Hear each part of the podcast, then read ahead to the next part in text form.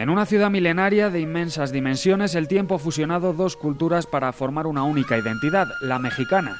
El centro histórico de la Ciudad de México enterró bajo sus construcciones coloniales cualquier rastro indígena. Era parte de un proceso de cristianización que construyó iglesias con las mismas rocas que antes levantaban los templos aztecas. No obstante, el recuerdo de la cultura prehispánica no se ha borrado del todo. La cocina sirve ahora como una máquina del tiempo que trae hasta nuestros días los olores, sabores y platillos que se preparaban hace más de 500 años. En el restaurante Chon cualquiera puede darse un banquete como los que degustaba el entonces emperador Moctezuma. Albóndigas de venado, camarones de agua dulce con guacamole, huevas de hormiga, chapulines. El lema de su chef y propietario, Don Chon, es sencillo: animal que camina, se arrastra o vuela, va directo a la cazuela. Entonces, ya hacía yo mis, mis prácticas dentro de la cocina, que haciendo el arrocito, la sopa, lo que usted quiera. Cuando me nació por tratar de rescatar parte de nuestra cultura, porque la, la comida prehispánica viene siendo parte de la mexicana. Experimentar era pues, con carnes, digamos, ya exóticas, como era la carne de oso, la carne de león, el tejón, era experimentar con ciertas salsas o hacerlo en bistec o hacerlo en misiote y le ponía diferentes chiles, diferentes especies. Cocinero autodidacta, Faustino Ochón, como le conocen todos, tiene claro dónde surgió la inspiración para crear estos platillos preparados con la misma materia prima que tenían en las cocinas de Moctezuma.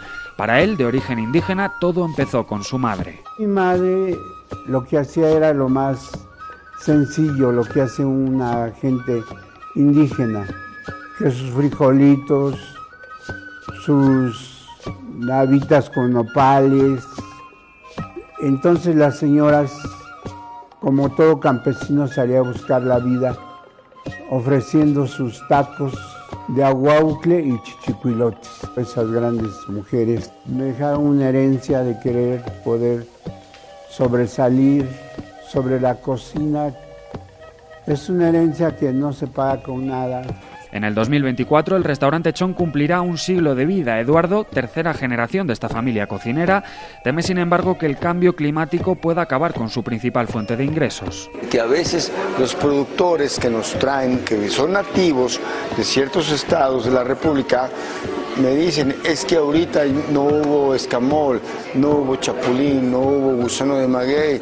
¿Por qué? Por el cambio climático. Desde la FAO llevan años advirtiendo que la humanidad consume recursos a una velocidad que la naturaleza no puede reponer y los insectos, fuente importante de proteínas, podrían suplir esta falta. En México ya los consumen desde hace miles de años, es parte de su herencia prehispánica. También han heredado el gusto por las carnes exóticas, aunque como explica Don Chon, solo con un filete no sirve. Muchos creen que la solamente comiendo venado, cocodrilo, avestruz y todo eso, son, están comiendo comida prehispánica. No.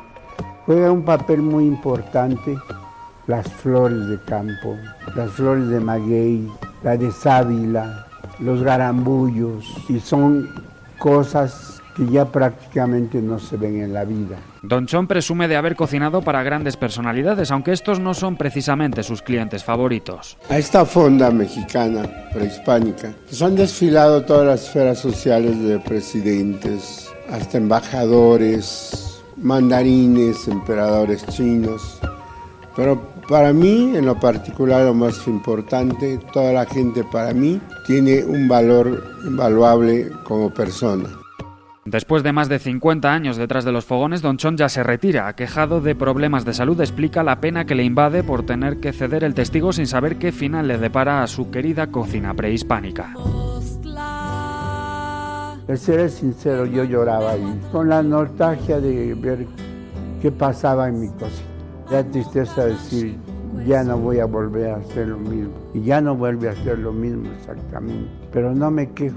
La vida como me ha dado, me ha quitado. Cuando ya deje mi cocina, pues solamente Dios sabe qué va a ser de mi vida. Sus hijos se comprometen a seguir con su trabajo pese a las dificultades. Confían así en poder salvaguardar el legado heredado por tantas generaciones y que nos permite seguir disfrutando hoy en día, casi medio milenio después, de recetas prehispánicas olvidadas y sepultadas por el paso de la historia.